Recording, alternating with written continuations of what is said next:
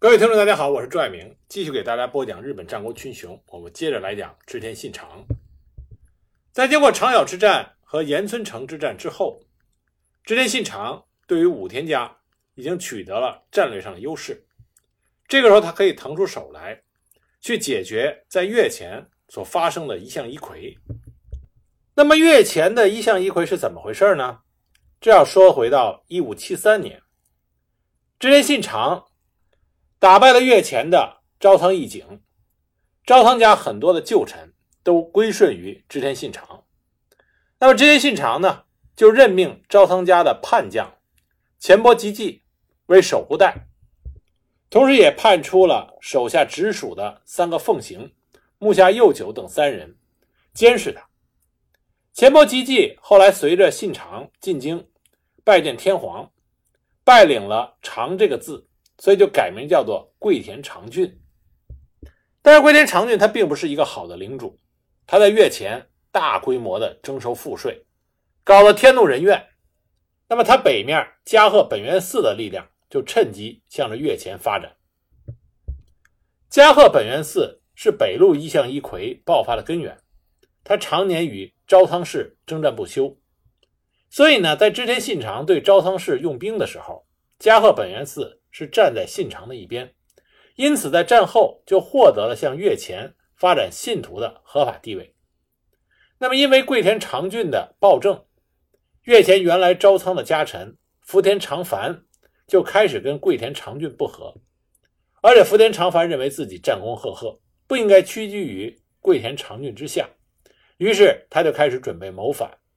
恰恰在这个时候，桂田长俊突然眼睛患病。几乎双目失明。当然，民间有种说法，说是因为他坏事做的太多，所以遭到了报应。一五七四年元月，月前九头龙川附近反对桂田长俊的土一揆啊，什么叫土一揆呢？土一揆就是这是民众自发的造反、自发的暴动。那么土一揆风起，福田长繁也抓住机会，南北夹击，对桂田长俊的居城伊城古城展开了。猛烈的进攻。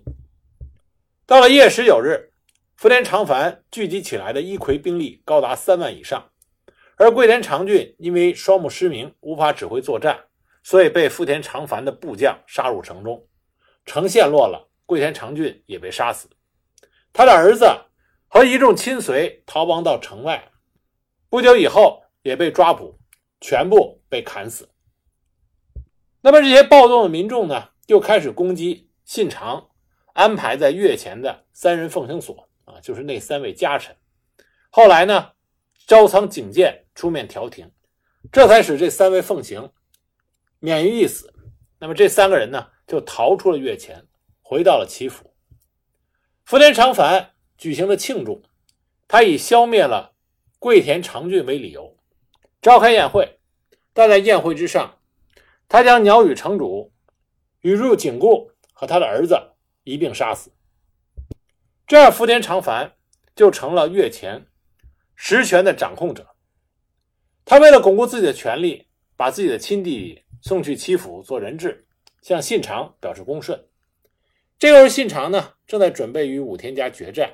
而且时值冬季，越前大雪封山，不利于进军讨伐，所以他顺水推舟，就让福田长繁担任了越前守护代。结果，福田长繁在当上守护代之后，他也一样横征暴敛，这引起了伊奎众的不满，就与他切断了关系。而伊奎众之中又有相当数量的净土真宗本源寺派，因此呢，加贺一向一揆就派遣了气里赖周来越前指导一揆，土一揆就开始向一向宗的一向一揆演变和发展。一五七四年二月。北路一向宗总大将下江赖照和军师七里赖周潜入越前，开始召集一向一揆十四万大军，包围了富田长繁的居城府中城。一向一揆必定都是乌合之众，福田长繁虽然在兵力上处于绝对的劣势，但是经常能将一向一揆的部众给打得落荒而逃。这个福田长繁，他可以说是员猛将。但是他绝对不是一个体恤下属的好的统帅。在与一向一揆连续作战之后，他命令已经疲劳的部队持续的去攻击招仓景印和招仓景建所据守的长山四山的城寨。这种不顾下属的连续性作战，让他的手下对他极其不满。结果，在交战的进行中，对他不满的手下小林吉隆背叛了富田长繁，从他的背后用火枪对他开火。福田长繁当场毙命，享年只有二十四岁。那福田长繁一死，一向一揆就再也没有人能够压制住了。不久，一揆众攻占了沟江城。勾江长义一族自杀，朝仓景静舍弃了居城，逃往平泉寺，就在平泉寺被一揆众放火，当场被杀死。最后，越前的招仓旧臣团，除了投降一向一揆的招仓景建和招仓景印之外，全部被消灭。但这时候的信长，因为忙于与武田家作战，还有去征讨伊势长岛。因此呢，还没有马上派兵去镇压越前的一向一揆。那么石山本愿寺就派了下间赖照和七里赖周作为访官，开始统治越前。可惜石山本愿寺派来的访官，并没有能够体恤老百姓，反而打着对抗万恶的佛教敌人的口号，实行临战体制的苛捐重税。在这种情况下，越前的一揆众开始在内部出现了分歧，产生了严重的对立，而织田信长也开始动员越前攻略计划。遭到残酷剥削和压迫的越前民众，很快就开始了新的一轮的一揆，而同时，被排斥的其他佛教宗派也开始联合民众，与一向宗大打出手。而信长也召集了七万大军，准备对越前发动攻势。在知道织田军来袭的消息之后，夏田赖照发出了总动员令，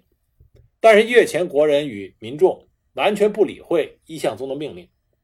结果历来是以声势浩大取胜的一向一揆军，只招募到两万的兵力，而在一年前，一向一揆曾经拥有十四万，这个反差是巨大的。织田军是从北路道分为两部分进入越前的，一部是由丹羽长秀、龙川一义、丰屋赖隆率领三万兵马攻击木牙卡，而另外一路是柴田胜家、丰臣秀吉、明主光秀、佐佐成正、道爱义铁率领四万兵进攻山津口。守卫山津口的一向一揆众看见织田军强大的军力，或逃或降。织田军轻松的就拿下了山津口，而木牙卡这边更为不堪。织田军的战旗一出现，一向一揆军队就开始大批的阵前逃亡。而更为夸张的是，越前一向一揆的总大将下间赖照，在织田军来袭前已经逃之夭夭，而他的军师气里赖周见势不妙也逃亡了。就这样，越前一向一揆的指挥部在还没有和织田军大战之前就已经完全崩坏了。织田军在横扫越前的时候，对一向宗的信徒进行了残酷的镇压。越前各一向宗寺院的主持都被织田军抓到，凌迟处死；而参与暴动或者被怀疑参与暴动的百姓，全部被斩首。下间赖照和亚下间赖俊在逃亡的路上躲入了许多专修寺派门徒住的村子。但没想到专修寺已经投靠了织田，两个人被搜出来，当场被砍死。而投降了一向一揆的招仓景建，本来想拿着下间赖照的头颅献给信长投降，却没有得到信长的宽恕，因为他最痛恨变节之人，就将招仓景建给斩首了。为了彻底根绝一向一揆再次发生，信长。将在月前抓捕的一揆残党一万两千多人送到尾张和美浓当奴隶，被诛杀的人据说高达三到四万。一九三二年，在月前市挖掘遗迹的时候，发现了一片瓦片瓦片上的文字记载着前田利家曾经对伊奎众近千人施以凌迟、烹刑等残暴的虐杀行为。在平定越前之后，信长将越前八个郡赐予了柴田胜家，同时任命前田利家、佐佐成政和不破光治为府中三人众，辅佐柴田胜家。自此，以柴田胜家为总司令官的织田家北路军团诞生。公元一五七五年，信长就任全大纳言，十一月份再兼任右近卫大将。这样，他就与已经被流放的幕府将军足利一昭地位对等。信长就任右近卫大将的时候，曾经仿效室町将军就任的仪式，从此信长和将军同样被称之为上样，这等于朝廷已经承认了他天下人的地位。那么，在达到了如此高的成就以后，信长就把织田家家主的位子和织田家领国美浓北张让给了自己的。嫡长子织田信忠，他自己搬到了佐久间信胜的宅邸暂住，因为信长要给自己建一个与自己的地位相符的新城。一五七六年，信长命令丹羽长秀在琵琶湖边兴建安土城。信长修建安土城，是因为他看上了安土临近琵琶湖，向西直达京都，而且距离丰臣秀吉的长滨城。明治光秀的坂本城都很近，具有地理上的优势，所以呢，他决定在琵琶湖畔的安土盖一座雄居天下、令世人瞩目的安土城。信长受到了耶稣教会教士所介绍的欧洲建筑的影响，决定仿造欧洲城堡，以石头堆垒的方式筑城，而天守阁要像欧洲大教堂一样，天花板高挑。这是当时非常前卫的一种构想，因为那个时候日本战国城池大部分都是以木材搭建，而且天守阁最多是修到四层，而像安土城这样雄居在山巅，外观看上去五重，实际上内部七层，这是第一个超越五重的天守阁，堪称日本战国建筑史上的创举。负责修建安土城的是丹羽长秀。丹羽长秀整个的工程非常符合信长的心思，所以后来呢，信长将名物珠光茶碗赏赐给了丹羽长秀。根据传教士记载，信长亲自到工地指挥建造事宜，召集大家一起做筑城工作，还以敲钟来规定上下工的时间，指挥巨石的运送。那么，因为安土城后来被焚毁，所以我们没有办法亲眼去目睹。安土城的壮观，但是根据传教士的记载，安土城中心是天守阁，七重构造，综合了日本国内以及国外建筑中最巧妙的结构。实际上，在天守阁的内部，到处都是色彩丰富的肖像画，掩盖了整个的墙面。在外部，不同的层涂有不同的颜色。比如说，有一层是日本常见的黑色漆涂窗与白墙，具有绝妙的简约美感；而另外一层呢是红色的，再有一层呢是蓝色的，而最高层全部漆成金色。和其他的府邸一样，天守阁的顶部覆盖的是最华美的瓦片，这些瓦看上去是蓝色的。而在《新城公记》中，也描述了安土城的。华丽和辉煌，说它的御殿里边，阳光下，金属装饰熠熠生辉，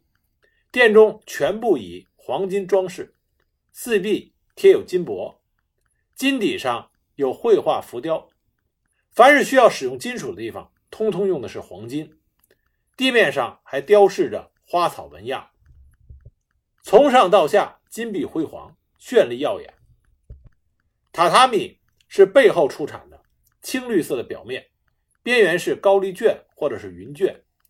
正面两间的深处，竹帘之内更高一些的位置，是用璀璨的金饰作为装饰。四周传来熏香的气味，由此可见安土城的奢华程度。安土城另外一个与众不同的地方，日本的城堡在战国时期，多数城中的道路为了防止敌人的入侵，都会做得弯弯曲曲的，简直是要弯成像回形针一样。但是安土城，它的道路宽六米，直线约百八十米，而且城中利于守城的军事设施非常少，这说明安土城本身并不是作为一个军事据点，而更加倾向于政治功能。后来安土城被一把火烧掉了，那么到底是谁烧呢？有一种说法说是明治光秀的家臣明治秀满点火烧的城池，那么还有一种说法呢，是从伊势国后来回来的织田信雄，为了逼出明治家的残党。命令自己的部众在城下放火，但是无论怎么样，这座绚丽华美的城堡永远的消失在历史中。现在如果去日本游览，只能看见安土城的遗址。公元一五七六年，毛利辉元将将军足利义昭从纪伊国迎往背后国，这相当于表明将与织田信长为敌。有了毛利辉元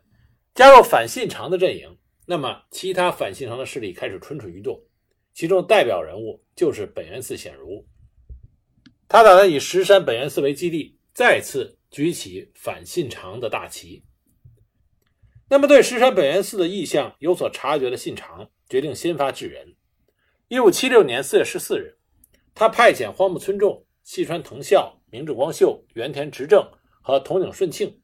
率领三万兵马。进攻大阪的石山本愿寺，和以往一样，织田军走的是先围困，再攻打的路数。